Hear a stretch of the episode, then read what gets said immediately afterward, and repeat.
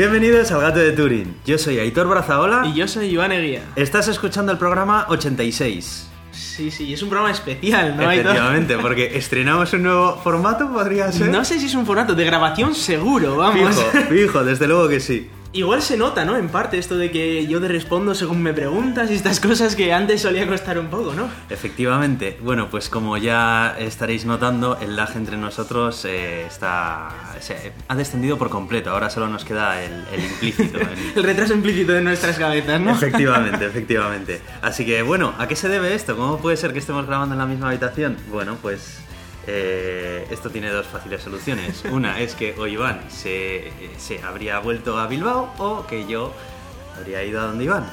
¿Y cuál ha sido al final? Eh, pues te has venido tú hasta aquí, hasta prácticamente Suiza. Estamos justo en la frontera, ¿no? Con, con Ginebra. ¿Y, ¿Y, qué haces aquí, Aitor? ¿Por qué estás aquí? Efectivamente. Bueno, pues eh, estoy trabajando en el CERN. He tenido la suerte la suerte de pasar los procesos de selección y, y encontrar eh, trabajo aquí. Estoy en el mismo régimen de trabajo además que Iván, así que estaremos aquí los dos durante sí, tres sí. añitos. Y, pues sí, eso parece. Y esto es flipante, vamos, estar aquí. Entonces, ¿cuáles son ahora mis problemas? Encontrar un sitio donde estar porque de momento estoy eh, practicando eh, el ocupismo, no sé si se llama ocupismo. Sí, no sé, puede ser. Eh, el caso es que estás viviendo en los estudios de grabación del gato de Turing y efectivamente, esto, efectivamente. ¿qué está pasando aquí? Entonces, de momento estoy aquí en casa de Iván de Ocupa y nada, estoy buscando un piso por aquí por donde instalarme, en la zona francesa del CERN y, y nada, poco a poco me voy adaptando a la zona. Que, por cierto, llevas ya una semana trabajando, ¿qué puedes decir? ¿Qué te ha parecido el CERN? Pues es raro porque de momento todavía estoy aprendiendo eh, la labor que voy a desempeñar, entonces tampoco es que haya producido mucho en mi puesto de trabajo precisamente, pero... Pero ya no solo lo de producir, sino que, bueno, que, que te parece lo que es la institución sí, y tal. o sea, a ver, me sorprende que el grupo de trabajo en el que trabajamos es, es relativamente pequeño, somos unas cinco uh -huh. personas, una cosa así, lo cual hace bastante fácil la integración una vez que llegas desde fuera, no tienes que conocer ahí a un millar de personas. Eh, está guay eh, la, la, manera en la que eh, te sientes parte de algo súper tocho y, y, algo que, que sabes que, que, está haciendo algo para, para, que, para que avance pues, la ciencia y tal, ¿no? Y que estás en el epicentro de los posibles eh, descubrimientos que se van a hacer en, en el terreno de la física, ¿no? Es espectacular. Sí, es, es muy chulo cuando eh, la directora general nos manda un mail a todos en plan de, oye, que mañana vamos a publicar el descubrimiento de tal y todos, ajá, qué bien. Sí, sí, sí, o sea, es, es, una cosa para la cual no estoy acostumbrado, ¿sabes? Sí, sí, o sea, no, además todavía te faltan por hacer todas las visitas para ver esos sitios tan chulos que, que, además nos vamos a tener unas visitas muy guays dentro de un par de semanas que nos van a llegar a ver incluso experimentos de la NASA que qué hay guapo. dentro del propio CERN y, y bueno, eh, va a ser muy divertido, la verdad. Qué guapo, qué guapo. Lo cierto es que además... Eh, todavía me falta conocer lo que vamos a visitar con las visitas eh, la semana siguiente y demás, que va a venir mi familia y he tenido la suerte de poder pillar una de esas visitas guiadas que hacen voluntarios así. Y ahí seguramente que, que, aprenderé un montón todavía, porque la sensación que tengo es que estoy en un sitio en el que hay un montón de cosas súper chachis por conocer sí. que todavía no conozco ni la mitad de ellas. Sí, sí, sí. ¿Sabes? Tenemos fábricas de antimaterias, aceleradores de electrones, de protones, tenemos eh, de todo y, y, y efectivamente todavía solo conoces la parte de los servicios. Y, y bueno, Vamos, que hay queda... tantas cosas de todo que todavía me sigo perdiendo cada vez que voy a los sí, sitios, sí, ¿sabes? Sea, bueno, pero esta semana has conseguido al final ir a, a por una tarjeta, ¿no? Y, y, volver, no, a por, el, a por la cuenta bancaria, que eso también ha sido un jaleo, y has vuelto a la oficina sin perderte. Efectivamente, efectivamente, sin perderme, porque la primera vez me perdí y, y la segunda casi me pierdo, pero ya la tercera no me he perdido, porque la tercera va la vencida. Sí, sí, sí. Y qué bueno, más? La, la, aventura, la aventura que estás teniendo con el tema de, bueno, los pisos, que oh, no es fácil conseguir un piso por aquí. Y no es porque no haya pisos, que los hay, pero es que resulta que o son muy pequeños, o son enormes y carísimos, o los que están en, en, términos más o menos lógicos se desaparecen enseguida, o no aceptan mascotas y, claro, vosotros vais a tener un pequeño chihuahua. Que... Efectivamente, efectivamente. Entonces aquí se va a venir mi pareja el mes que viene y nosotros nos traemos un pequeño perrito y y, la verdad es que es cierto que está siendo difícil encontrar ese término medio de eh, piso que no sea ni muy grande ni muy pequeño, que te admitan mascotas y que, bueno, luego dentro de los que te encuentres, pues encaje un poco con lo que a ti te gusta, porque luego claro, hay claro. preferencias personales de cada uno y es que vamos, como no te decidas en nada en segundos, viene otro y te lo quita.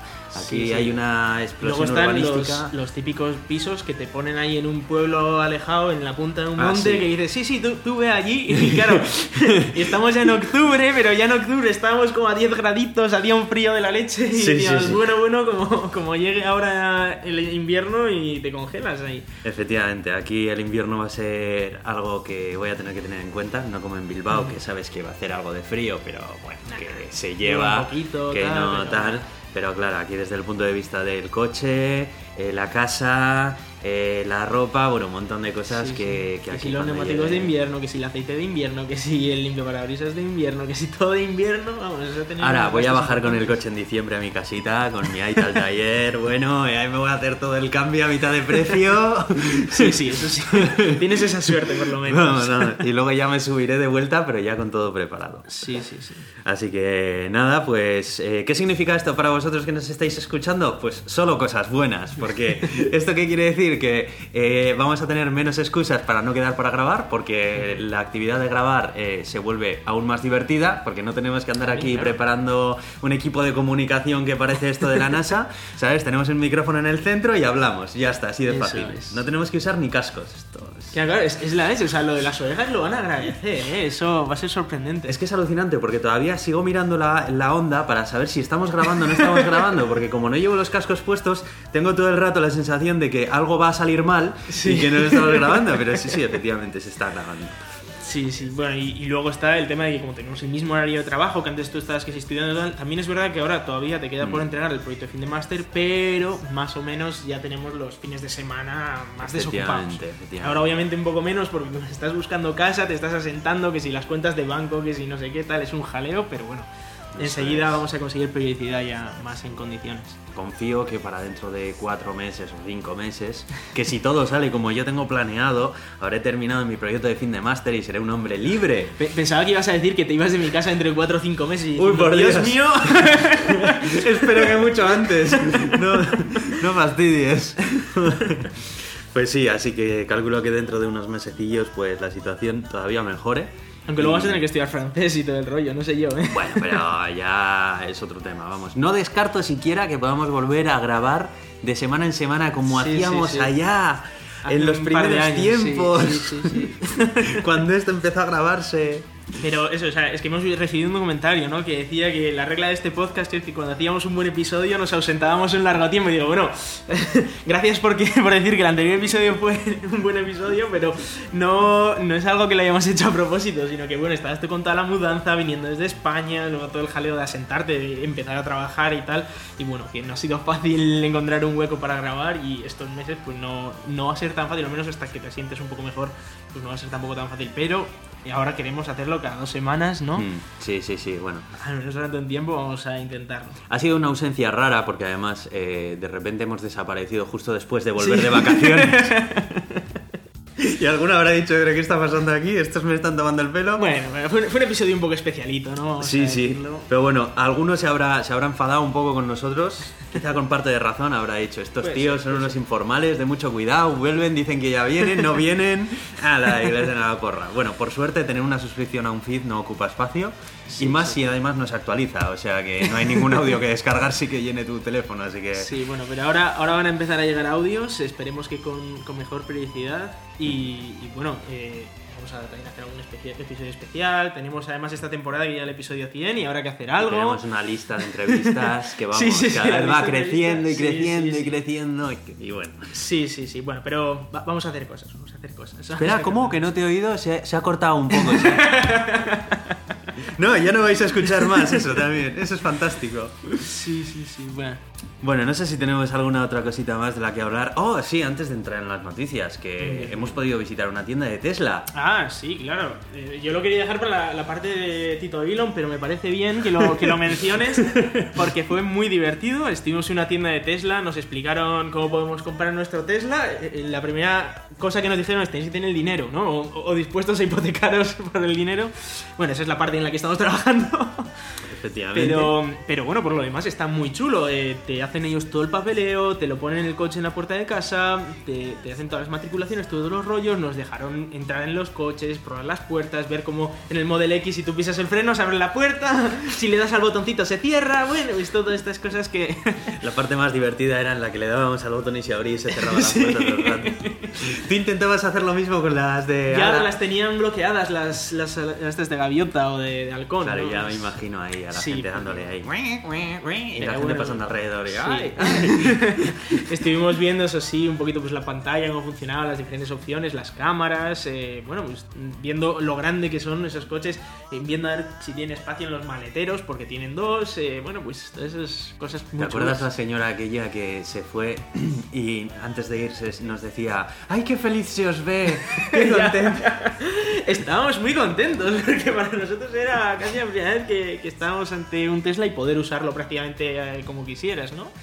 Ahora ya solo nos queda poder pisar el acelerador y que se Eso mueva. es, probar eh, efectivamente una prueba de conducción, pero es que yo no quiero hacer una prueba de conducción con uno de esos porque es muy caro y yo no voy a tener el dinero en la vida para pagarme uno de esos. Les quiero probar un Model 3, que es como más asequible, y ver a ver cómo es. Eh, pero muy espectacular, por ejemplo, el techo de cristal este, que parecía que estabas, vamos, eh, con el techo al aire y era Ya una digo, pasada. ya te digo. Muy, muy, muy chulo. sí, Era sí. como infinito el techo. Y Sí. mirabas hacia arriba y aquello era todo cristal, todo cristal. En el Model X parecía que hay un cockpit de, de un helicóptero porque llegaba la, la luna delantera hasta detrás de, de tu cabeza. Era muy, muy chulo, la verdad. Bueno, pues yo me he subido aquí también en coche, no es un eléctrico, pero, pero también me gusta mucho. Me- mejor me no digas pegado- la marca. Me he pegado la paliza de viaje para subir hasta aquí. Han sido 10 horas largas de conducción, pero han sido más en, en realidad porque con las paradas para las comidas y demás, pues me he pegado la pechada del siglo. Sí, sí. Y me tiré todo un día, básicamente. Salí a las 8 de la mañana de Bilbao y hasta las 9 de la noche o así no estaba por aquí, ¿no? Bueno, pero te, te acogimos bien, ¿no? Te invitamos ahí a tomar algo. eh, bueno, estuviste Sí, ahí. eso sí, bien. eso sí. Me encontré a la gente esperándome en un pub. Con una pinta un de martes, cerveza, ¿eh? con Pero una bueno, pinta sí. de cerveza. Y eso, quieras que no, siempre eh, solamente puede ser cosas buenas, ¿sabes? Que te reciban así. Sí, sí, Nada, la verdad es que estoy bastante, de momento, bastante gratamente sorprendido con lo que me encontraba.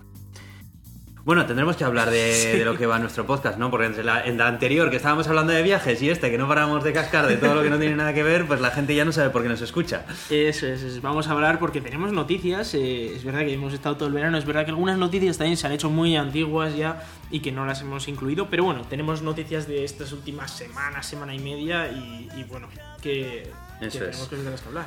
Venga, pues vamos a empezar con las noticias. Bueno, la primera noticia que tengo por aquí apuntada, por cierto, se me ha olvidado mencionar, lo siento chicos, pero hoy es mi cumpleaños también. Es verdad, feliz cumpleaños, que no te he dicho nada por la mañana. Y bueno, ahora continuamos después de este, de este bloque que hemos hecho. Si luego cuando le emitamos no va a ser tu cumple.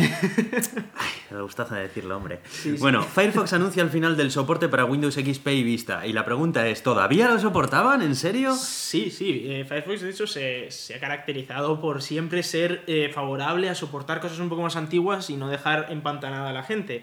Que tiene sus cosas buenas, que, bueno, pues para todos estos que usan Windows XP en sus oficinas, que son un montón de gente, todavía creo que andaba sobre el 20% de- del, del mercado de Windows, pues les viene muy bien porque tiene un navegador actualizado y tal.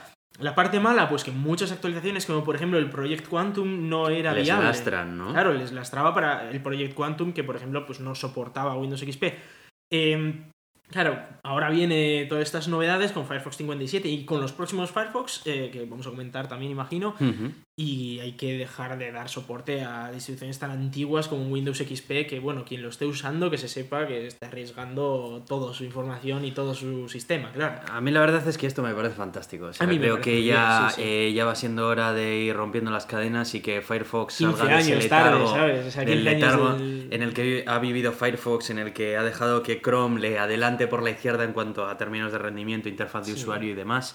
Y es que somos muchos los que realmente seguimos en la búsqueda de un navegador eh, actual, potente, rápido y que, que suponga una alternativa real más allá de simplemente los principios de Mozilla y, y todo lo que conlleva, ¿no? Que, que son muy a tener en cuenta, pero en el día a día muchas veces lo que aprecias más es la productividad que te da disponer de una herramienta que sea rápida, que ejecute JavaScript a toda pastilla, porque hoy en día es que prácticamente Mm. cualquier aplicación, utilizamos todas aplicaciones web.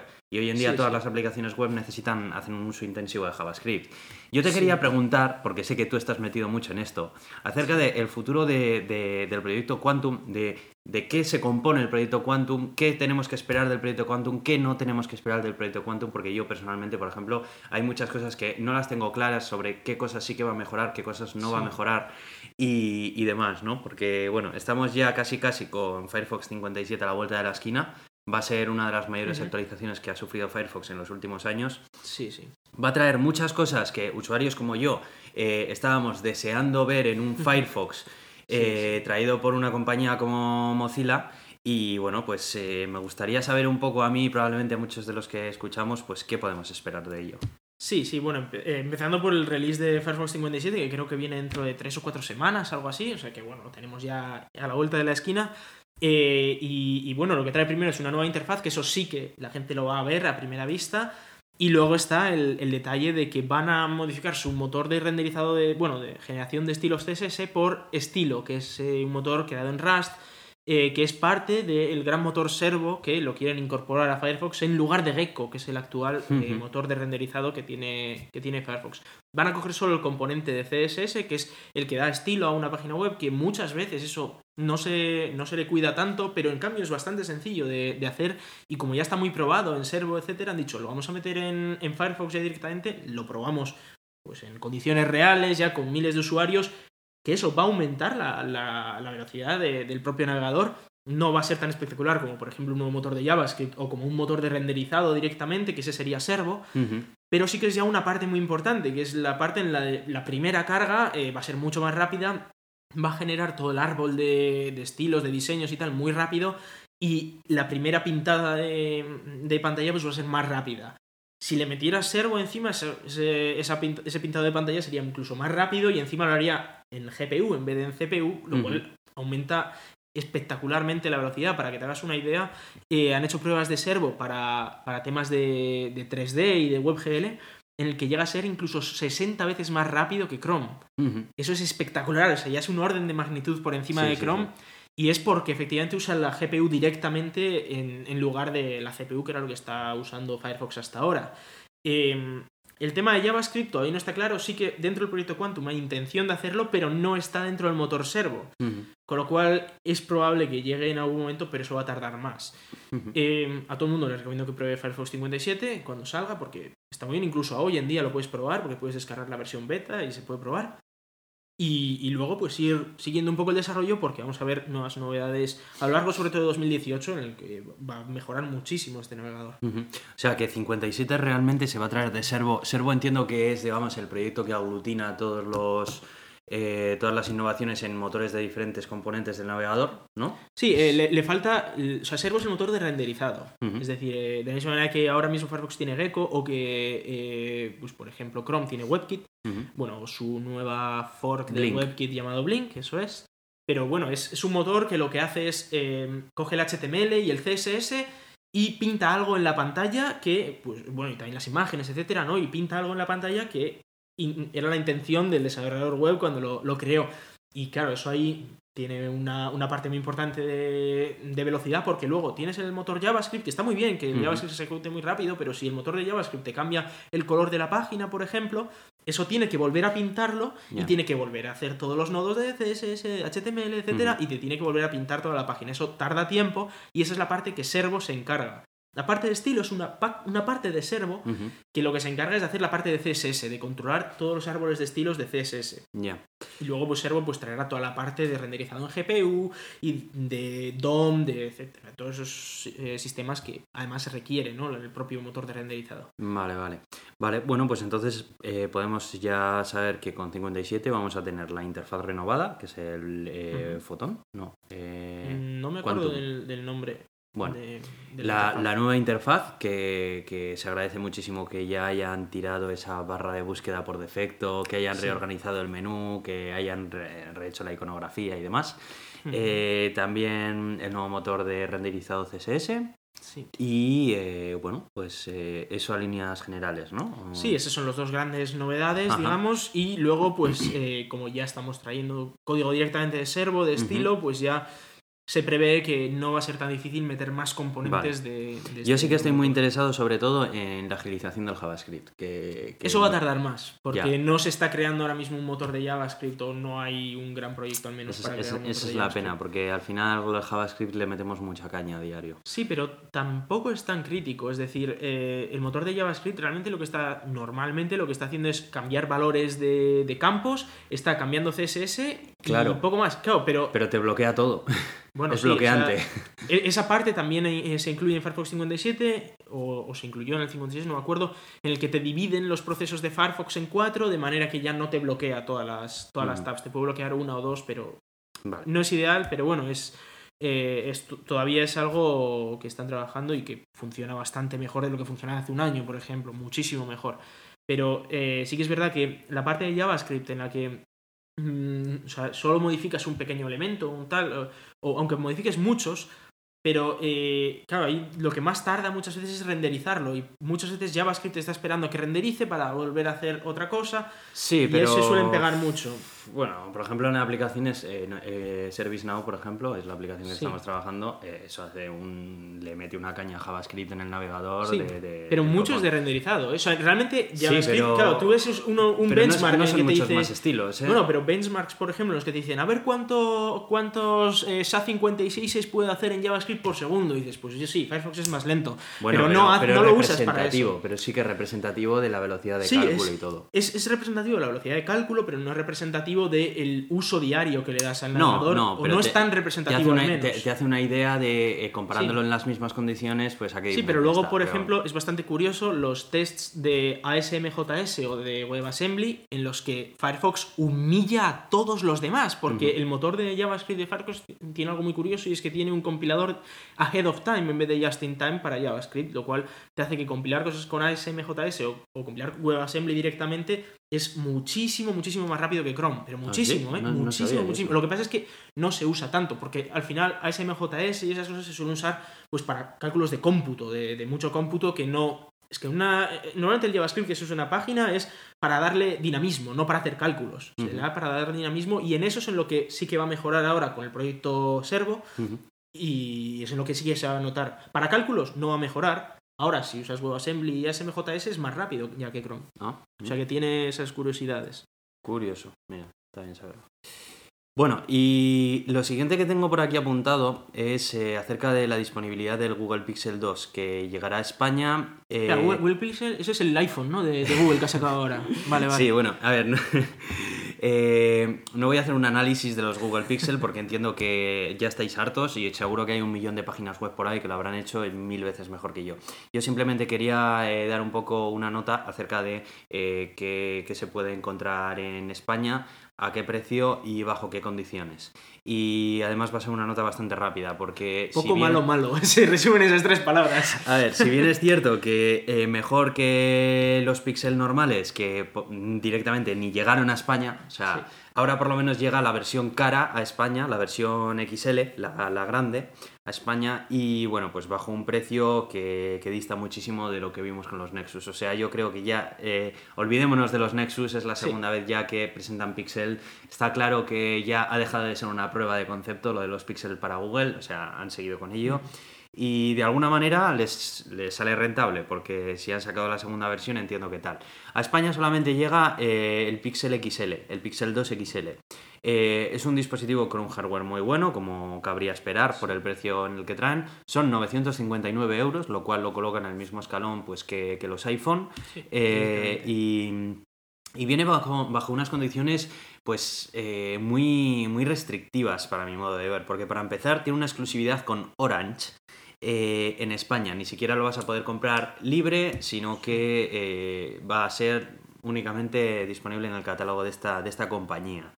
Eh, luego va a haber incluso unidades limitadas. Ni siquiera va a ni siquiera lo vas a poder comprar en X meses cuando te decidas por ello, o estás al tanto o te quedas sin él. Solo en blanco y negro, que bueno, esto sin más, pues es una decisión que realmente pesa menos, pero en fin.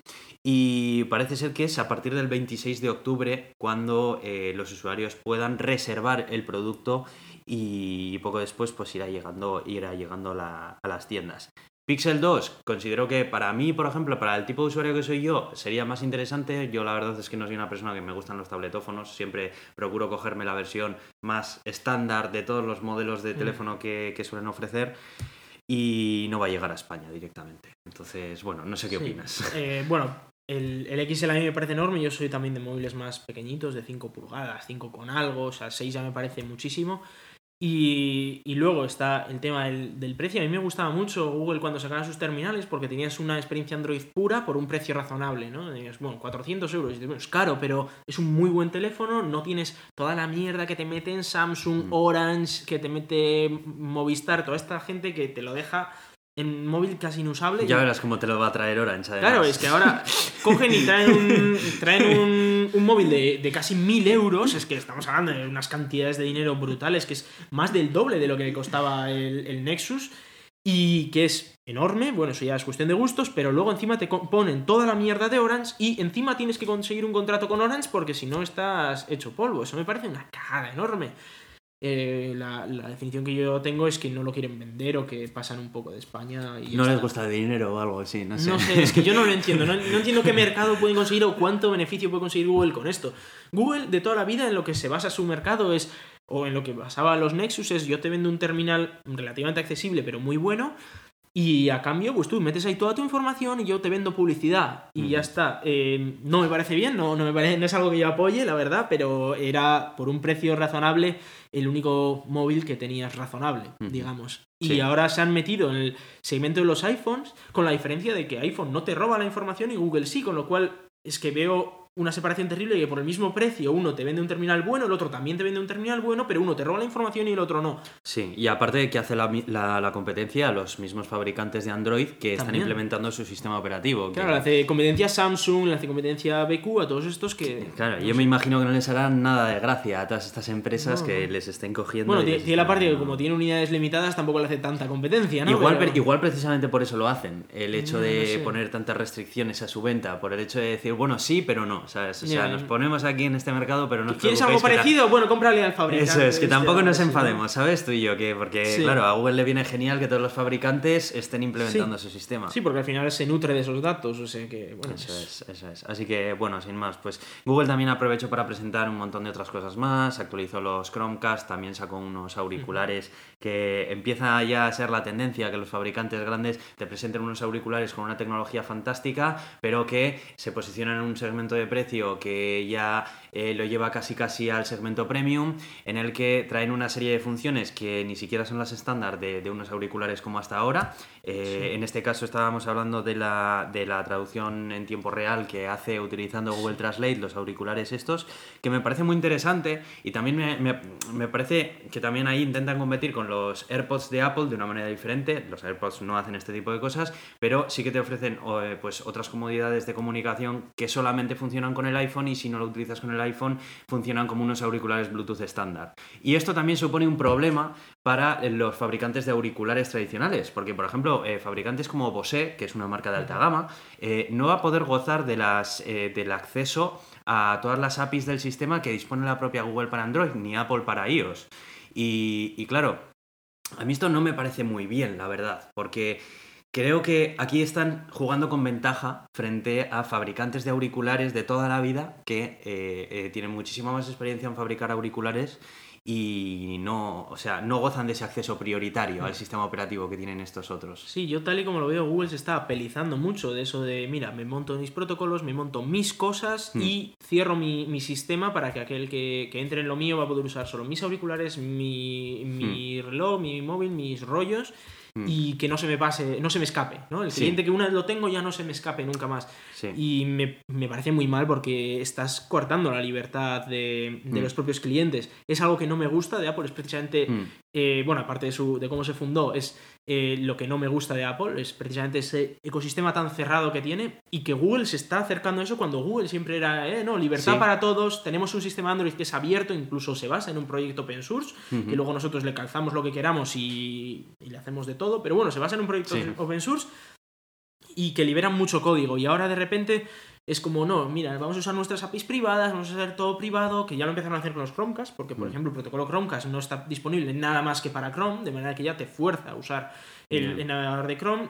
y, me parece un desastre, o sea, está cerrando de todo. A mí la verdad es que no me gusta sobre todo por la tendencia que crea, porque ya es que parece que eh, o mm, te quieres comprar unos auriculares inalámbricos y ya tienes o los de eh, tu sistema operativo, los de la marca que de tu van a ser los que funcionarán bien. que funcionan genial y luego están todos los ciudadanos de segunda categoría a lo que quedan relegados pues el resto de fabricantes que hasta ahora pues tú unos auriculares eran unos auriculares, punto. Y Sí, tenías sí, para elegir que- de cualquier fa- de cualquier es. tal y todos gozaban de los mismos privilegios de acceso a las capacidades del dispositivo que lo, que lo conectabas. Otra cosa que se me ha olvidado mencionar, y es que si ya fue polémica la desaparición del jack de audio en el iPhone el año pasado, eh, que mucha crítica se hizo a Apple, pero aunque yo no lo apoyo y a mí no me gusta, eh, yo cuando lo vi fue un, pues preparaos el resto de la industria, Sí. porque os guste o no os guste, eh, eh, esta decisión poco a poco la van a ir tomando los demás y efectivamente la, la están tomando los demás. Y no, no me gusta a mí. A mí a día de hoy yo sigo yo tengo un iPhone 7 no tiene el jack de audio le echo bastante de menos y Es que a veces, a la mínima que tengas unos auriculares tal que, que quieras Claro. ponerlos por allí, pues Claro, ya... pero es que realmente la alternativa eh, es que apenas hay alternativa a día de hoy, porque si quieres seguir teniendo de un dispositivo de... O sea, no tiene mucho sentido a día de hoy cambiarte de, de un smartphone de gama alta a otro de gama alta que lo tenga, si quieres disfrutar de una gama alta. Incluso se va a ir extendiendo a la gama baja, porque es que realmente... eh, avanza hacia ahí. O Sí, sea, sí, es que sí, probablemente el terminal al que te cambies, que hoy tiene el jack de audio, el año que viene en su siguiente iteración va a dejar de tenerlo. Y vas a tener el mismo problema. ¿Qué vas a hacer? ¿Vas a dejarlo también vas a y- cambiarte 10 a otro? Claro, entonces es una decisión que, Que yo no la tampoco hace falta cambiar no de terminal gusta. todos los años. es- No, no, pero que te quiero decir que el hecho de cambiarte de terminal porque no tiene jack de audio a otro que ahora sí lo tiene, Ya, no, no, eh, sí, no yo no lo he hecho a pesar de que no me gusta porque es que he pensado, digo, si es que da igual, si es que el año que Sí- viene sí al que es que verdad cambie que, también igual dices, mira, si tenerlo". yo cambio de móvil cada tres años, por ejemplo, pues me voy a coger el, el más nuevo que siga teniéndolo y me dura otros tres años más con el jack y luego igual en tres años sí que me da tiempo a mí a cambiar todos mis dispositivos para que Hmm. no usen ¿no? el jack de audio. Pero luego está el tema de que llegas a un sitio, oye, que tu amigo te quiere, te quiere pasar unos auriculares, tal, y tienen jack y no son inalámbricos y no tienes que andar emparejando el puñetero auricular. El mundo Bluetooth del que todo el mundo Claro. Hace gala, pero que yo sigo, ver, que el Bluetooth sigo tiene su prefiriendo, gracia. sigo prefiriendo el cable porque, o sea, creo que a día de hoy todavía el Bluetooth hay muchas situaciones en las que falla. Sí. Y, y es un coñazo. O sea, hay muchas otras que es fantástico. Claro, tienes, pero- tiene su mercado y está muy bien para lo que es, pero luego lo queremos usar para absolutamente todo y me parece un poco exagerado. Luego nos van a criticar a nosotros de carcas, pero joder, no sé, me, me parece que no tienes por qué estar usando siempre y que tu única opción sea usar unos auriculares por Bluetooth. Joder, si tenemos más opciones. Hmm. Y no estoy hablando de infrarrojos, ¿vale? Que eso es una tecnología ya muy antigua. No, ya, ¿vale? ya, pero sobre todo por el hecho de el tema de tener que cargar otra batería, a mí eso me revienta. Es que Sí. estoy harto de tener que cargar baterías de todo tipo de chismes. Sí, eso es y, y- y está guay porque mola tener un smartwatch, pero tienes que cargarlo. Y, Hmm. y mola tener un portátil, pero tienes que cargarlo. Y un, y un teléfono tienes que cargarlo. Y ahora unos auriculares y tienes que cargarlos. Y, un no sé- y ya estoy harto de cargar tantas Y luego cosas. viene el coche, espérate. Claro, es que está guay que se carguen con carga rápida y todo eso, pero es una cosa de la que te tienes que preocupar. En cambio, unos auriculares de Hmm. Y luego que a día de hoy, en en la mayoría de los casos, está. necesitas un cable para cada bicho. Es decir, Eso no, es. no es que digas, bueno, lo dejo ahí, dejo todos mis cacharros en un sitio y se cargan solos. O Eso como es. algunos proyectos que hubo en los que simplemente con entrar en casa ya se estaban cargando porque había, había información que se estaba. Bueno, ahí, ahí sí que tenemos el, eh, eh, la tecnología, la Qi, esta que es un estándar de carga inalámbrica, bueno, de carga por inducción, porque es inalámbrica realmente sería que Bueno. entres por la puerta y ya se esté cargando. Bueno, por que tú lo colocas es inalámbrica, encima- sigue siendo inalámbrica porque es por inducción, ¿no? Sí, Pero- bueno, eh, sí. Pero existe, o sea, existen proyectos que hacen lo de que entres por la puerta y ya se esté cargando Hmm. tu móvil, ¿eh? Eso sí que eso sí que molaría, pero bueno, de momento lo único que tenemos es inducción y bueno, en fin. Bueno, y eso es lo que eh, quería comentar. Y eh, paso a hablar acerca de Netflix, que Netflix eh, ayer ha, tomado una decisión un tanto polémica y es la de aumentar el precio de, sus suscripciones, de la, de la de alta definición y de la de ultra definición. Em, a ver, no es una subida de precio alarmante como hemos estado hablando antes Sí. tú y yo. Y bueno, y sí que es verdad que aquí, por cierto, en, en el artículo pone que sube los precios en España, pero yo he comprobado que en Francia también los ha subido. O sea, Sí. que sí, es- yo creo que los ha subido global, sí. creo que es una subida global. Entonces, eh, el plan básico se sigue manteniendo en los 7,99 euros, el estándar pasa a subir un euro más, ahora cuesta 10,99 y el premium que te traía las cuatro pantallas y el 4K se coloca en los 13,99 euros, vamos, eh, pues serían 8, 11 y 14 euros respectivamente. Sí. realmente no es una subida que te haga dejar No, de no, y el precio sigue siendo bajo. O sea, el precio Sí. sigue estando muy por debajo de lo que te ofrece Movistar. Orange y todo esto, Vodafone y todo esto es muy por debajo. Pero es esa tendencia, ¿no? Lo que hablábamos ayer de, claro, hoy te subo dos euros, dentro de año y medio te subo dos euros. Y voy poco a poco subiendo y, y claro, aprovechan ¿no? esa gente que dice, joder, es que ahora mi Netflix es que lo tengo aquí y quiero usarlo porque ya me he acostumbrado a todos los días poner un episodio de algo de Netflix, ¿no? Y Eso ahora es. se aprovechan y te van subiendo poquito a poquito eh, el, el precio, que es algo que yo sinceramente no lo veo como necesario porque tenían mercado, estaban ampliando mercado, cada vez tenían más clientes y sí que es verdad que siguen desarrollando series, pero con la entrada de dinero que les está llegando, entrando en nuevos mercados, me parece que no era necesario subir dos eurillos el, esto. Sí, eso es. Además, creo que con toda la competencia que les está, empezando a llegar, de HBO está empezando a sacar su, su servicio en streaming y cada vez lo está extendiendo todavía más. Eh, Amazon está pegando fuerte también con su Prime Video. eh, Sky también, que recientemente ha llegado a España. O sea, estamos viendo que están llegando un montón de competidores, un montón de alternativas a Netflix. A día de hoy creo que Netflix sigue teniendo la mejor tecnología, eh, la mayor, el mayor equilibrio en el catálogo de diferentes tipos de, de contenidos y tal. Pero, eh, claro, eh, los demás competidores se siguen quedando en ese segmento inferior de precios y Netflix poco a poco los va subiendo. Entonces, bueno. Es verdad que creo que no han subido el básico, ¿no? Si no me equivoco. No, el básico que, sigue bueno, la- el, el de entrada, pues por lo menos. eh, también entiendo que no lo suban el de entrada porque es por donde les viene todo el mundo, imagino. Todo el mundo Mm. empieza con el básico y luego dice, bueno, igual quiero HD, ¿no? Y, y se pasan al estándar y luego ya está quien dice, va, pues Ultra HD y incluso cuatro pantallas o para compartir con amigos o cosas así, ¿no? Pues Que viene bien. Así que ya sabéis, a compartir con amigos vuestra suscripción de Netflix. Sí, sí, sí. Bueno, y tenemos también aquí una decisión de, de- de Google y YouTube que recientemente han tomado y es que debido al desgraciado incidente que ocurrió hace no mucho, esta semana pasada fue, ¿no? En Las sí, Vegas. en Las Vegas esta semana. sí. Bueno, pues pasa lo de siempre, ¿no? Eh, ocurre, ocurre un acto reciente en el que todo el mundo quiere buscar información, eh, Internet es lo que tiene, pues eh, no hay filtro en Internet y Sí. es como debe de funcionar Internet, pero es Sí, lo bueno sus- y lo malo al mismo claro, tiempo, ¿no? Entonces que cualquier noticia que no tiene por qué ser exacta ni, ni con datos fidedignos, pues puede llegar a alcanzar un nivel de eh, viralidad que la posicione por delante en las búsquedas que otra que, que cuente con datos más reales, ¿no? Bueno, pues eh, por lo visto este tiroteo que ocurrió en Las Vegas, pues mucha gente buscaba información en YouTube y la información que se subía era una información falsa de una persona en la que eh, decía que había varios tiradores cuando en realidad solo estaba habiendo uno y había un montón de otros vídeos que desmentían esa información y que tenían muchísimas mejores fuentes y demás. Esto es un problema eh, sobre todo para Google, porque a pesar de que Internet funciona así, a Google le viene bien que sus plataformas, eh, eh, claro, eh, tengan fama de disponer información no, sea, no solo en tiempo real, sino además que te puedas fiar de ella. Sí, pero también abres la puerta a, a que el criterio de, de decidir si una información es real o falsa esté en un motor de búsqueda y ya no en la propia persona que diga esto es falso o esto es cierto. Y es cuando ya pues el motor de búsqueda puede tomar decisiones poco éticas de, bueno, esto pues igual es verdad, pero lo voy a poner como falso o que no le va a llegar esta información a Hmm. la gente pues porque a mí me interesa, ¿no? Estamos viendo el caso de Mark Zuckerberg que se quiere presentar a las elecciones de Estados Unidos y que ya lo probó con Trump y eh, decidió pasar algunos anuncios y otros para ver que podía hacerlo presidente solo modificando los anuncios que veían sus usuarios en su plataforma y que ahora imagino que querrá hacer lo mismo para manipular a la gente de Facebook para que le voten a él. Entonces. Me parece que, mira, si entra mierda y es todo mentira, pues es todo mentira, pero las personas deberíamos ser lo suficientemente... de- deberíamos tener en la cabeza, primero, la idea de que puede ser mentira o verdad, Sí. eso tal cual, según te llega una noticia, da igual que sea el medio que sea, tienes que saber que puede ser mentira o verdad y luego tener un poco de criterio para decir, estoy seguro de que es verdad, estoy seguro que es mentira o no, no estoy seguro, pero entonces me lo tomo como, bueno, De todas a- maneras, parar un poco. ¿no crees también que la tendencia del usuario a ir a portales donde eh, no tiene por qué haber información real eh, está, está al alza? O sea, el hecho de... Yo, Hmm. yo cada vez veo más personas que su fuente de noticias única es Facebook. Es, eh, es YouTube.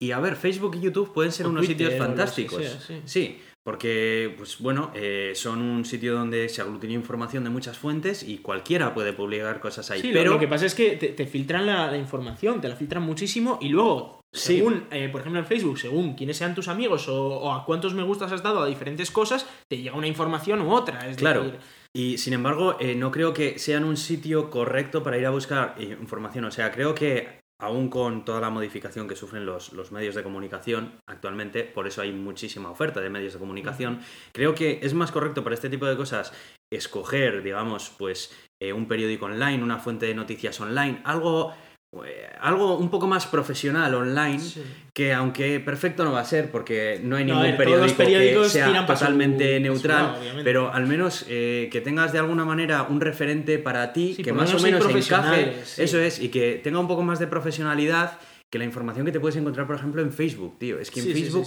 es que te pueden colar es que cualquier cosa. Cualquier, cosa, porque es que realmente no hay ninguna barrera para, para publicar allí nada. Entonces, buscar información en YouTube. Uy, es que en YouTube la información estaba mal. Es que ¿quién te mandaba a ti ir a buscar la información no, en YouTube para ese tipo de cosas? A día de hoy, por ejemplo, o sea, mi, caso que siempre intento leer de varios periódicos, porque ya el hecho de que cada periódico está súper sesgado hacia, hacia su lado, pero por lo menos sabes que la noticia que te cuentan tiene algo de verdad seguro, porque mm. hay un profesional que, que lo ha escrito, ¿qué tal?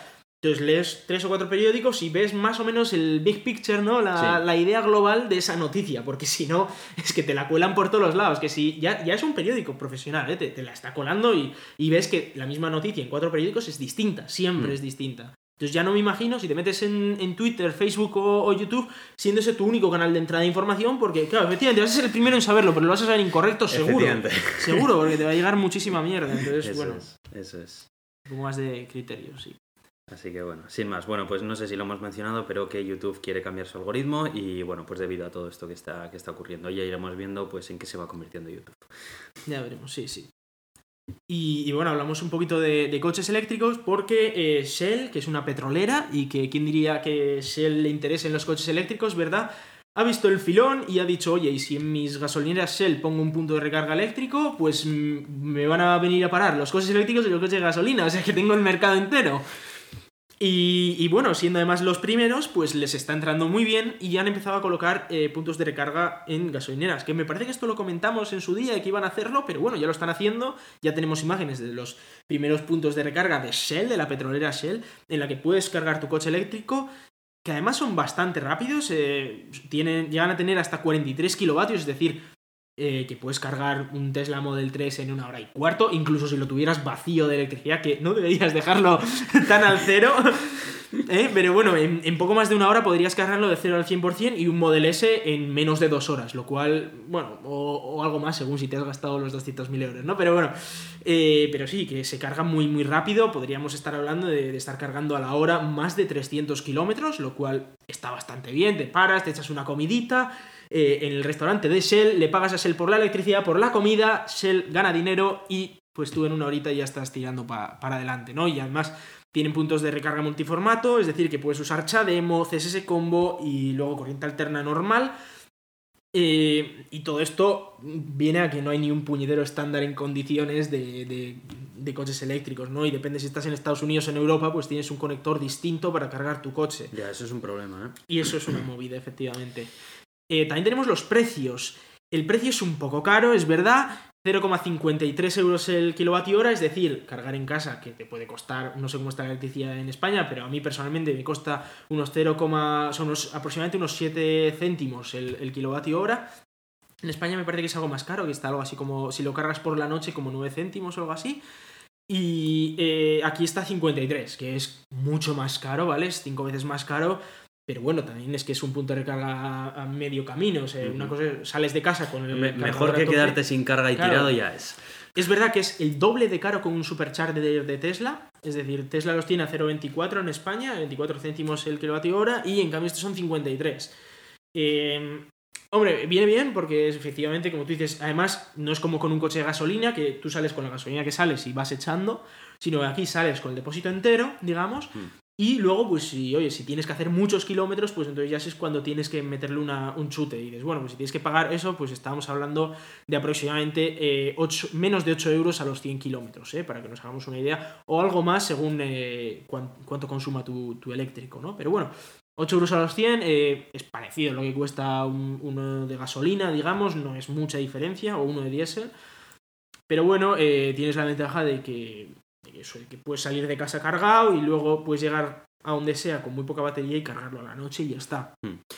Yo esta decisión de Shell, la verdad es que me parece la, que deberían de estar haciendo todas las petroleras. A ver, Ellos, eh, obviamente, son todo beneficios para ellos, Claro, pero es que eh, es, es innegable que ellos ya tienen dispuestos de una infraestructura tan amplia de, de instalaciones donde de- colocadas de forma tan estratégica durante tantos años que eh, realmente para el usuario de un coche eléctrico son solo ventajas. El poder Sí, hecho de eh, el hecho de decir, mira, cualquier gasolinera que vea también va a ser un sitio donde puedo cargar mi vehículo. Sí, Y ya, pues no tienes el mismo miedo que el hecho de decir, bueno, dependo o de los cargadores de mi marca o de chargers que haya genéricos por ahí. También es verdad a que, o sea, mirar. a- hoy en día los coches eléctricos siempre te dicen, mira, pues para ir desde aquí hasta aquí vas a tener que parar por aquí, vas a parar en estos Ya, dos pero- sitios y tal. Pero sí que es verdad que Pero te limita. ya tienes que pensar en eso, poco. ¿sabes? O sea, En no, no, realmente lo, pi- lo, para- lo piensa el coche, pero sí que es verdad que te limita en el sentido de que voy a tener que parar en este sitio. Porque tengo que parar en ese sitio porque no hay otro sitio para parar. Y el hecho de que todas las gasolineras que hay hoy en día eh, también sean compatibles con tu coche eléctrico, pues es que te da una tranquilidad Sí, es verdad. muy eso. Grande.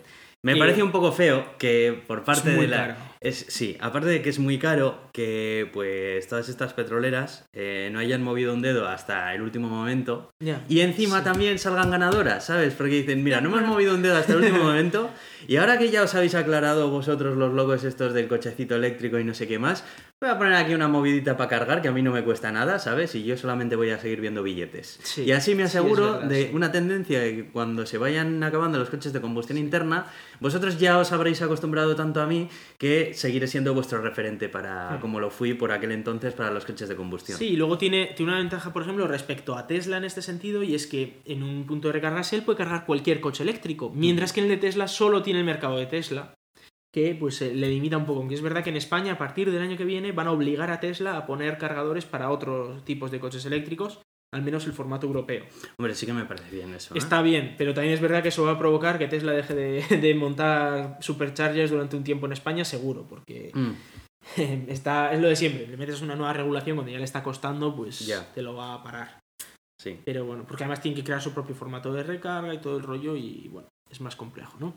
Pero bueno, en cualquier caso, eh, tiene un punto bueno y es el hecho de que cada vez hay más puntos de recarga, tanto en España como en otros países, ¿no? En este caso Shell, que creo que en España todavía no ha empezado a construir estos puntos de recarga, pero que llegará, porque Shell tiene gasolineras en España y se agradece eh, que se apueste también por el coche eléctrico, ¿no? Y hablando de esas apuestas, vemos también que BMW y el Corte Inglés se han aliado, ¿no? Han hecho una pequeña alianza para poner puntos de recarga en los centros comerciales de Madrid. Y esto ya sí que nos afecta directamente a España porque Madrid, pues, eh, está en España todavía. Y entonces, pues han, han puesto. El negocio viene a ser que BMW les da gratis el punto de recarga a, a el corte inglés y el corte inglés paga, paga la electricidad. De manera que eh, BMW se asegura de que, mira, pues sus coches van a tener un punto de recarga en el centro de Madrid o varios, porque si hay varios cortes ingleses, pues en varios puntos. Además, son varias tomas por, por, cada, por cada corte inglés. De manera que dices, bueno, pues mis coches van a tener puntos de carga, puedo vender más coches. Y el otro dice, mira, pues yo doy electricidad, no tengo que construirme un punto de recarga entero, sino que solo tengo que pagar un poco de electricidad. Y a cambio me vienen nuevos clientes y es gente además que, bueno, se, se ha comprado un BMW eléctrico, tal, ¿sabes? Que no es, no es un cliente que no vaya a gastar, sino que es gente que es probablemente que van a gastar. Y a cambio, a la persona al que tenga un coche eléctrico puede cargar el coche eléctrico gratis, que es una pasada. O sea, imagínate, aquí puedes hacer aproximadamente unos 75 kilómetros a la hora, ¿no? Estábamos hablando de, de, bueno, depende un poquito, ¿no? De. Hablaba de, de 11, entre 7,4 kilovatios y 11 kilovatios, es decir, pues eso, unos 75-80 ki- eh, kilómetros a la hora que puedes ir recargando y dices, mira, oye, pues lo dejo aquí gratis, eh, lo cargo gratis y cuando salga de comprar me puedo hacer 150 kilómetros extra, que está bien, ¿no? Sí, es está- es está una buena idea. Oye, y qué guapos son los cargadores, los estoy viendo Sí, en las tiene fotos. lucecitas Y es que salud de que le han puesto por debajo, es que estoy flipando cómo lo han hecho, ¿sabes? Porque tiene Sí, dos sí. colores diferentes la luz, o sea, Sí, sí, es- tiene como un halo por fuera de color morado y un halo interior que es de color azul clarito, o sea, lo lo- estoy viendo y estoy han hecho flipando, chulo, qué guapo. lo- Los han hecho bastante chulos. Muy guapo, ¿no? Está bien, además ya te pone aquí que aunque tu vehículo eléctrico no sea un BMW, también puedes Claro, cargarlo. sí, efectivamente porque tiene la toma de recarga europea, tanto si tienes un Tesla, por ejemplo, le pones el adaptador y también lo puedes cargar ahí, si tienes eh, pues cualquier coche eléctrico, digamos, de los que puedes comprar aquí, también te funciona, con lo cual es una, una muy buena idea y que, oye, que genial, eh, eso, que, además sea gratis, ¿no? Para el que vaya a cargar, que al final te va a salir bastante a cuenta lo de tener un coche eléctrico y decir, mira, pues me paso todos los días un ratito, todos los días, todas las semanas un ratito por el, por el corte inglés, eh, igual me compro dos cosillas, pero mira, a cambio tengo Muy chulo. gratis toda la electricidad que quiera, ¿no? Está bastante bien. Bueno, y parece que Porsche también se sube a la carrera de los eléctricos, pero por supuesto Porsche se sube a la carrera de los eléctricos de lujo, porque es Porsche. Bueno, sí, obviamente eh, es como Tesla, realmente lo que quiere es hacerle competencia a Tesla, porque Tesla también es una marca de lujo de, de coches eléctricos, y Porsche presenta, o parece que presenta su Mission E, que parece ser que han salido fotos de él, pero es tan distinto al prototipo y encima le han puesto unos tubos de escape de pega, parece que no está muy claro. Es verdad, no, me he fijado. sí, sí, no está muy claro si realmente este es el Mission E o, no, o han hecho un engaño también diciendo, sí, vamos a sacar un Porsche Mission E y lo estamos aquí probando. No está muy claro si es una maniobra publicitaria o es que realmente el Porsche Mission E ha cambiado a esto. Parece, o sea, tiene el morro de, un Porsche, es decir, que está bastante chulo. Tiene un aire al Model 3 por delante, porque es verdad que el morro del Model 3 también se, se inspira mucho ¿no? en, el, en el morro de Porsche. Sí. Y, luego por detrás, pues tiene una trasera de Porsche también. Es, bueno, es un coche de Porsche, se ve que es un Porsche, es caro, claro, obviamente va a ser muy caro. 100.000 mil dólares se rumorea. Sí, es decir, que va a estar en el mismo segmento que el Model S. y, bueno, va a poder competir con el Model S. Imagino que compiten en cosas distintas porque el Model S se, centra mucho en, ser un coche un poco familiar, en el que tienes un gran maletero con un gran portón, que tiene mucha velocidad también y que tiene pues eh, un diseño más grande y familiar y el Porsche es más de velocidad y de, esto aún así y tal, sí. aún así eh, el Model S es más rápido que el Porsche Mission E es decir ¿Ah, sí? sí el, el, Model S acelera de 0 a 100 en 2,7 segundos por, por si un día no sé te persigue la policía o algo porque no lo entiendo y, el Mission E acelera en 3,5 segundos. Por supuesto, aquí ningún coche de gasolina se le llega ni a los ni a solo los zapatos, excepto alguno tipo Bugatti Veyron que tienen estas aceleraciones en menos de 3 segundos, ¿no? Pero aún así, el, el Model S le supera. Y, bueno, eh, Aún así, dices, bueno, es, muy rápido, no es tan rápido como el, Tesla. Es verdad que el Tesla incluso podría ser un poco más barato en, algunas configuraciones, pero obviamente no en la que acelera esa velocidad. Eh, para tener un Tesla que acelera de 0 a 100 en menos de 3,5 segundos tienes que poner la billetera y sacarte un coche de más de 100.000. Pero bueno, eh, para el resto de los mortales, incluso para los mortales ricos, que están pensándose entre un Porsche y un Tesla, eh, va a haber una competencia muy sana y muy chula por comprarse un coche eléctrico de 100.000 euros que esté muy chulo y que, encima cumpla pues con todas estas necesidades, como por ejemplo eh, un rango de 600 kilómetros y una carga muy rápida, que esta sí que está muy bien, de 80% en 15 minutos. Es decir, eso está muy guapo, 500 kilómetros en 15 minutos, eso no lo hace ni Tesla, ¿no? Y sí que es verdad que Porsche estaba poniendo cargadores de 350 kilovatios, que son los más potentes existentes, y que, que puede darte pues para esa idea de decir, mira, me hago 500 kilómetros, eh, paro, lo recargo al 80% y me hago 400, lo recargo otra vez, pum, y hago así. Y bueno, y llegas antes a los sitios. Ahora, os recomiendo parar, o sea, cada 500 kilómetros está bien parar más de 15 minutos porque es una buena matada y no vayáis a arriesgar vuestra vida tampoco. Aunque bueno, un coche que acelera en 3 segundos, pues bueno, eh, en fin, ¿qué a decir de arriesgar la vida, no? es, lo, que, es lo que hay. Eh, os recomiendo ver un poco las imágenes porque es muy prototipo todavía esto, pero, pero bueno, parece ser que, tiene futuro y Porsche pues es una marca en la que se puede confiar, obviamente. Bueno, y empezamos con nuestro bloque de noticias de Tito Elon, ¿no? Eso es. Eh, vamos a hablar de, Tito Elon, que ya sabéis que lo dejamos siempre para el final por si alguien dice este tío es un pesado y no quiere escuchar lo que hace, pero bueno, eh, vamos a empezar por, Tesla, ¿no? Y, bueno, que Tesla ha cerrado el, trimestre ahora en septiembre. Eso es trimestre como en Estados Unidos y bueno, normalmente en otros sitios también. Se hacen por trimestres y tiene que presentar a la Junta de Accionistas pues los, los resultados, ¿no? Y ha presentado unos resultados que no son ideales, pero aún así es el mejor trimestre de su historia. Claro, es que a ver, va agrandándose, agrandándose, agrandándose, y, y, todos los trimestres suelen ser el mejor trimestre de la historia. Lo que pasa es que aún así se esperaba que fuera incluso mejor, ¿no? Eso es algo parecido eh, también a lo que le pasa a Apple, que cada vez que hay informe de estas es como de, uff, no ha crecido tanto, solo han ganado no sé cuántos mil millones. y dices tú, sí, les va fatal, ¿eh? Sí, eso es. Esto en algún momento tiene que empezar a bajar. Eso es. Em, bueno, eh, han vendido muchos más Model S y Model X eh, que otros trimestres, ha sido espectacular, pero los Model 3 se ha quedado un poco atrás porque tuvieron unos problemillas En agosto se dieron cuenta de que todos los Model 3 que se vendieron en, julio tenían un problema en la batería y todos los Model 3 se vendieron en julio, que tampoco fueron tantos, creo que fueron 30, tuvieron que pasar otra vez todos por, caja y, bueno, no por caja porque fue gratuito, entra dentro de la, la garantía, pero les cambiaron la batería porque eh, tenía un fallo de batería el Model 3. Eso le retrasó muchísimo, en agosto casi casi no salieron coches y en septiembre solo han salido unos 150 extras, es decir, que en, total ha habido 220 Model 3. Es decir, que lo que se esperaba que se produjera en agosto se ha producido realmente en septiembre, van con un mes de retraso, pero la buena noticia es que esa rampa de aceleración eh, se está cumpliendo solo que con un mes de retraso. Es decir, que probablemente eh, sí que lleguemos a esos casi 20.000 coches mensuales a final del año lo cual ya, porque realmente ahora al principio, entre que te saquen 150 o te saquen 200, pues te da un poco igual, ¿no? Pero con lo, luego ya tienes que meter los 1000, 2000 coches eh, mensuales necesitas ya que no es lo mismo 1000 coches mensuales que 100. y ahí es donde está la diferencia, ¿no? Cuando tienes que hacer órdenes de magnitud y parece que eso está yendo bien, pero habrá que verlo a, a final de año, ¿no? Uh -huh.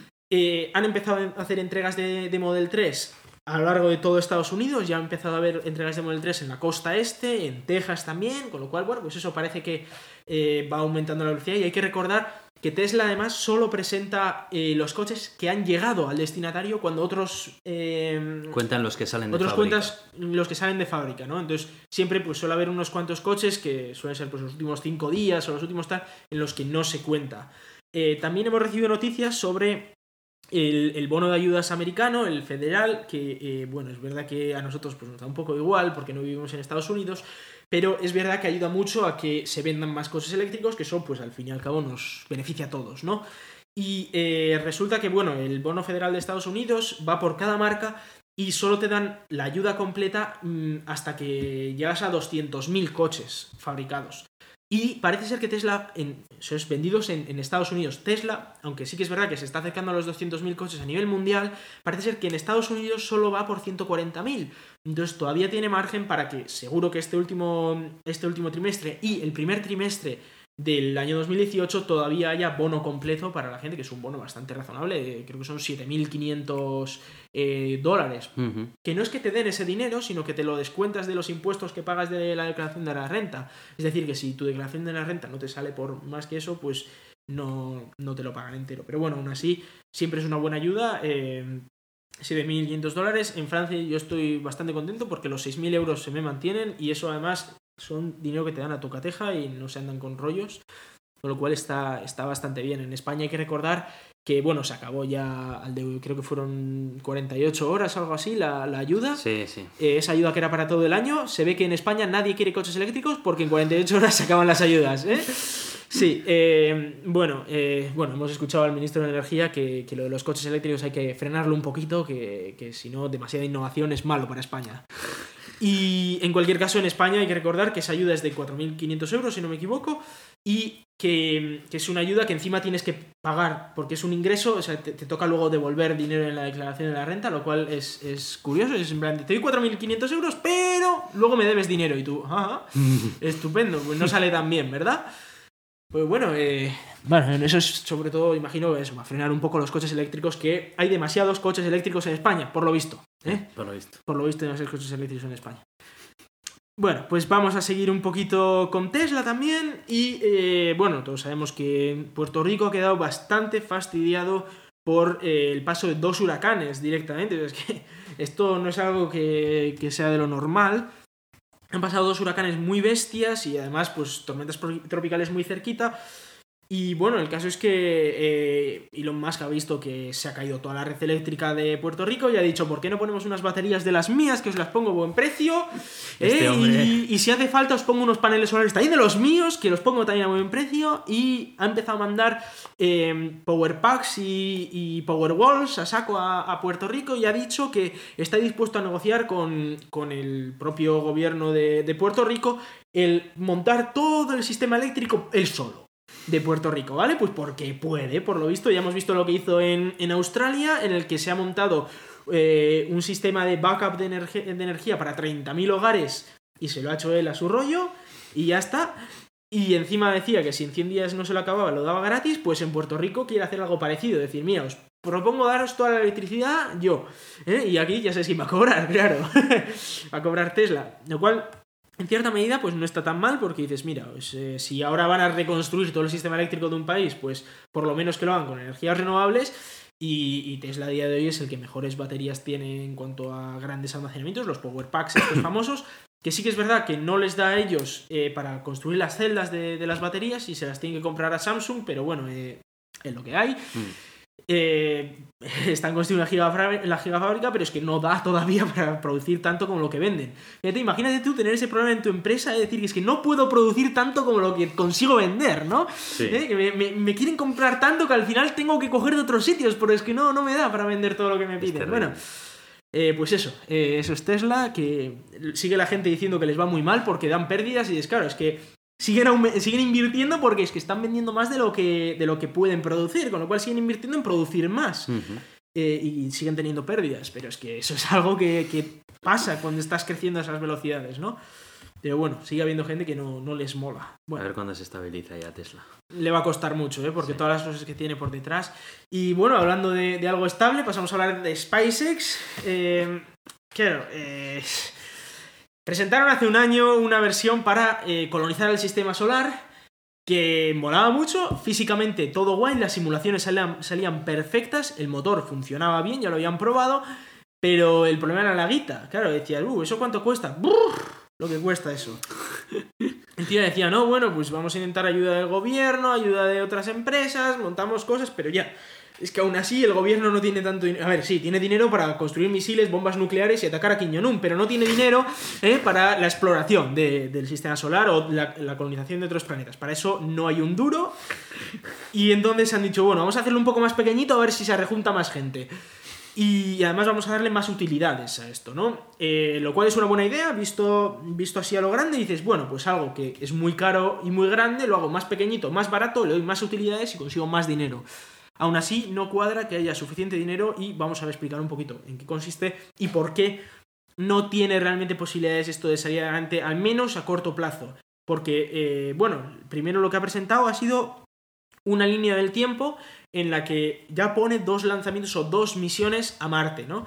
La primera misión sería en 2022, es decir, en apenas cinco años, en, menos de cinco años, con la, la conjunción de Marte de 2022, en la que llevaría dos naves de carga para llevar allí, pues, eh, cosas de comer, cosas de construir, para en 2024 ya mandar otra nave de, carga, al menos, no, otras dos naves de carga, si no me equivoco, y otras dos naves de tripulación, en las que irían, pues imagino, 15 personas en cada nave, para llegar a, Marte y empezar a construir una planta de, eh, de, generación de, combustible o al menos conectar un poco todo, ¿no? Poner unos paneles solares, etcétera, ¿no? Empezar a construir un poquito algo, primero para que puedan volver, porque si no se quedan allí, ¿no? Y es, un detalle importante. Y, luego, pues para poder empezar a, construir aquello para que llegue más gente en el futuro. Esto, eh, estamos hablando de que la NASA, si empezara hoy un proyecto, no conseguiría llegar antes de 2030 y estos lo quieren hacer en 5 años. Eh, me, parece una locura, sinceramente, los tiempos son una locura porque eh, está muy bien, tiene el motor funcionando, es el primer motor de metano de, ese tipo de ciclo, de ciclo doble y tal, regenerativo, etcétera, muy bien, es el motor más espectacular que se ha creado jamás, pero eh, quieren ponerle 31, y hay que recordar que antes eran 42, pero realmente ese número solo lo había elegido Elon Musk porque era el número de la respuesta a la vida, al universo, etcétera, en, el libro de la guía del autostopista intergaláctico. Y ahora ya han llegado los ingenieros y le han dicho 42 es mucho. Es mucho para controlar 42 motores a la vez. Así que vamos a reducirlo a 31. Eh, que también es mucho, pero hay que recordar que ya el Falcon Heavy de Elon Musk, el que se está retrasando de narices porque iba a despegar en 2013 y, uy, es 2017, se nos ha pasado un poco la hora, eh, va a despegar en teoría a finales de este año o ya empiezan a hablar de principios de 2018. Bueno, en fin, eso tiene 29, pero porque tiene tres núcleos y claro, ahí es donde está el problema, ¿no? ¿Por qué se ha retrasado de 2013 a 2017? ¿Y por qué dice Elon Musk que puede hacer esta barbaridad con más motores en apenas 5 años? Bueno, la gracia es que se retrasó mucho porque Elon Musk la idea que tenía con el Falcon Heavy era, vale, el Falcon 9 funciona muy bien, pues pongo tres Falcon 9 juntos y eso tira mejor todavía.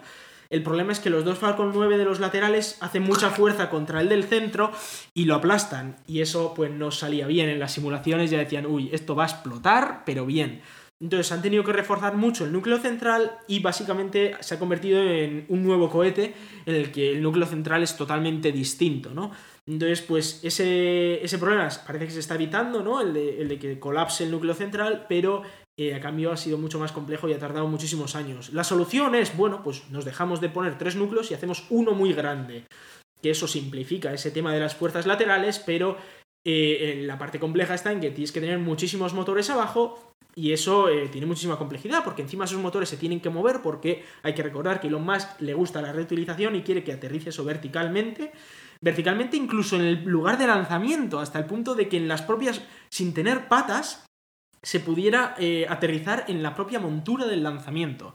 Que es algo muy complejo, dice Elon Musk que con el Falcon 9 ya están a punto de conseguirlo, eh, bueno, dice que 5 años sin ningún problema, pero este es un bicho mucho más grande, con muchos más motores que giran, que se mueven, que uno puede fallar un poco, que un poco tal. Bueno, un tema muy complejo. Luego la nave eh, le ha puesto un poquito de mecanismos de seguridad, sobre todo en el aterrizaje, va a poder aterrizar con dos motores, pero si uno de ellos falla va a poder seguir aterrizando con uno de los motores. Es una nave que además tiene unas aletas de manera que le permiten aterrizar tanto en zonas con atmósfera como en zonas sin atmósfera, prácticamente en, todas, en todos los sitios del sistema solar lo cual le viene bien para Marte y la Luna, y aquí es donde está, empieza el proyecto este de cómo financiar esto, ¿no?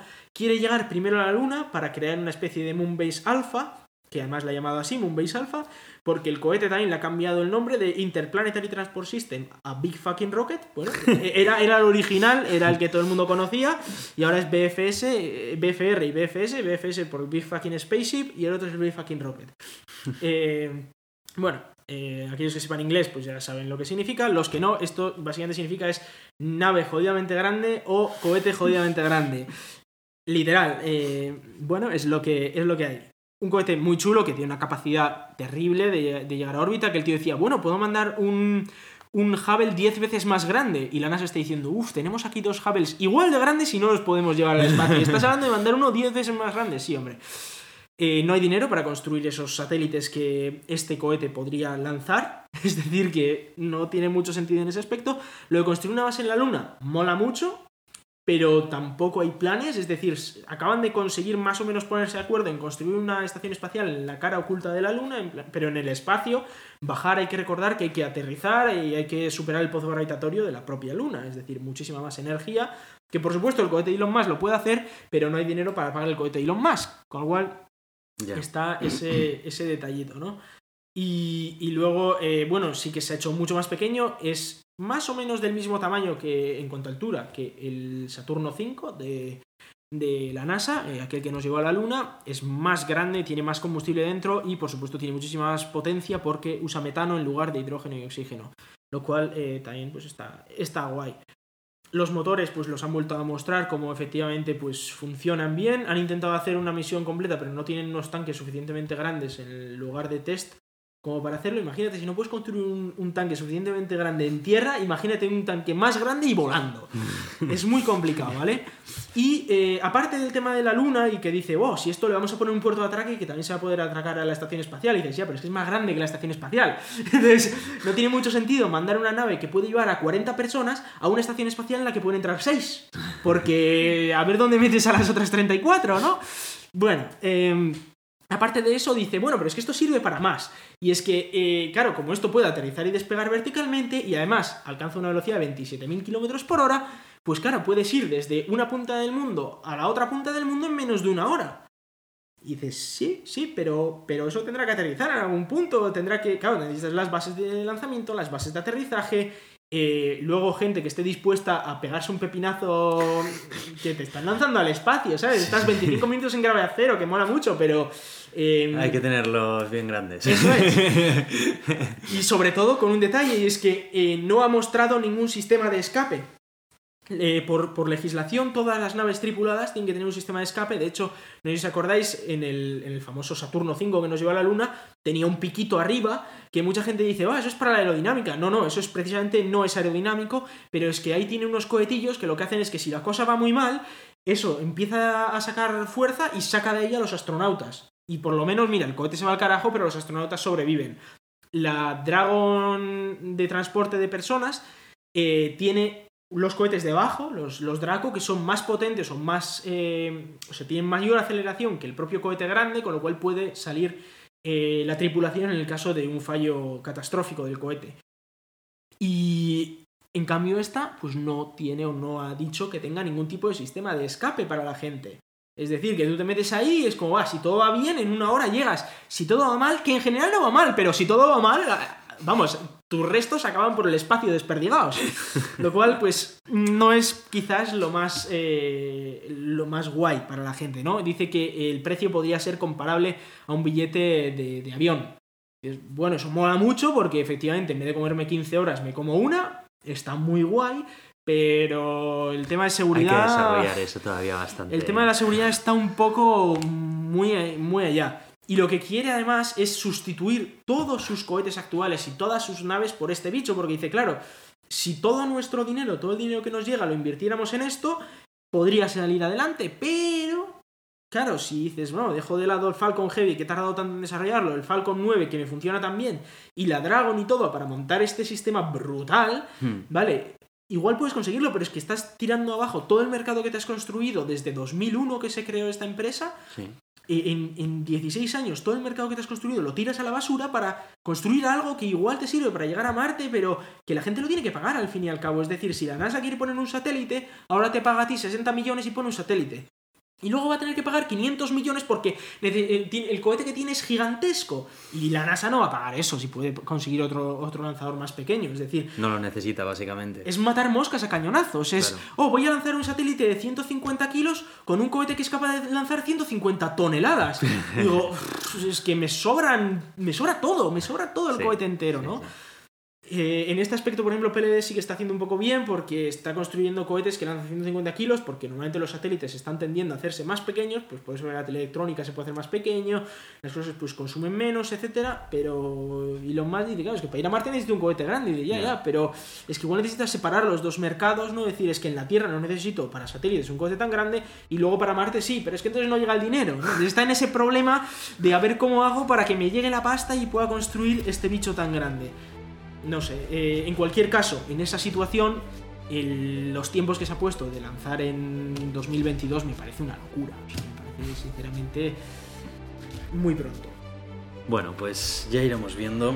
Por lo pronto creo que este episodio de, El gato de Turín es lo que estaba mucha gente esperando. Llevamos una hora y doce minutos sí, de se nos ha hecho un poquito más largo, pero sí. Eh, espero que lo hayáis disfrutado. Hemos traído un montón de contenidos. Hemos vuelto, hemos vuelto además con mejor audio, con, una renovada eh, periodicidad y, bueno, con un montón de, de novedades que espero que sean del agrado de muchos de vosotros. Y nada, simplemente recordaros eh, dónde nos podéis escuchar y es en Euska Digital los jueves a las 7 de la tarde, una repetición los domingos a la misma hora. También nos vais a encontrar en Radio Podcastellano y eh, os recordamos que formamos parte de la comunidad de ciencia creativa Escenio, que forma parte de la Cátedra de la Cultura Científica de la, de la Universidad del País Vasco. Nos podéis enviar cualquier duda, aclaración, comentario a elgatodeturin.gmail.com Podéis escribirnos también en Twitter en arroba el gato de Turín, también tenemos una página en Facebook y nos podéis escuchar y valorar tanto en iTunes como en iVoox. Yo soy Aitor, arroba cronosnhz en Twitter. Y yo soy Iván, arroba en Twitter. Muchas gracias y hasta pronto.